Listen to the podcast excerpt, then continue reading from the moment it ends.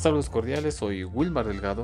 Hoy damos inicio a una serie de podcasts donde hablaremos sobre varios temas de interés académico y nacional. En nuestro primer podcast hablaremos sobre las nuevas autoridades elegidas en el territorio ecuatoriano. Bienvenidos, aquí empezamos. El 7 de febrero del año 2021, Ecuador una vez más fue a las urnas con el fin de elegir a sus autoridades de elección popular para el periodo 2021-2025.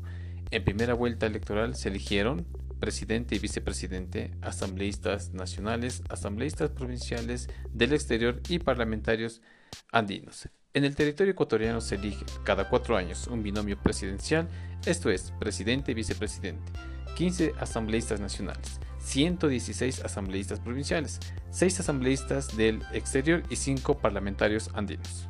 Binomio presidencial, según el artículo 161 del Código de la Democracia, textualmente expresa, cito, el binomio será elegido por la mayoría absoluta de los votos válidos emitidos, o si el binomio que consiguió el primer lugar obtiene al menos el 40% de los votos válidos y una diferencia mayor a 10 puntos porcentuales sobre la votación lograda por el binomio ubicado en el segundo lugar. Según los resultados en primera vuelta proclamados por el Consejo Nacional Electoral, estos fueron los siguientes. En primer lugar, el binomio presidencial por alianza UNES listas 1-5 Andrés Arauz y Carlos Rabascal con el 32.72% de votos válidos. En segundo lugar, el binomio presidencial por alianza Creo, Partido Social Cristiano, lista 621, Guillermo Lazo y Alfredo Borrero con el 19.74% de votos válidos.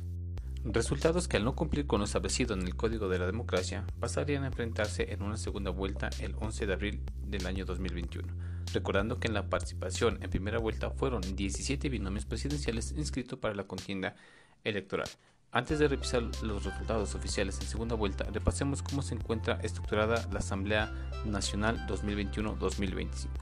Organización política, UNES 49 asambleístas, Pachacutic 26 asambleístas, Izquierda Democrática 18 asambleístas, Creo 12 asambleístas, Partido Social Cristiano 17 asambleístas.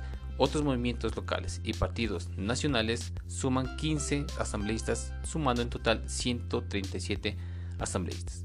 En segunda vuelta realizada el 11 de abril del año 2021, según datos oficiales del CNE, el binomio presidencial de la alianza Creo Partido Social Cristiano con Guillermo Lazo y Alfredo Moreno obtuvieron el 52.36% de votos válidos, frente al 47.64% de votos obtenidos por el binomio presidencial de la alianza UNES Andrés Arauz Carlos Rabascal.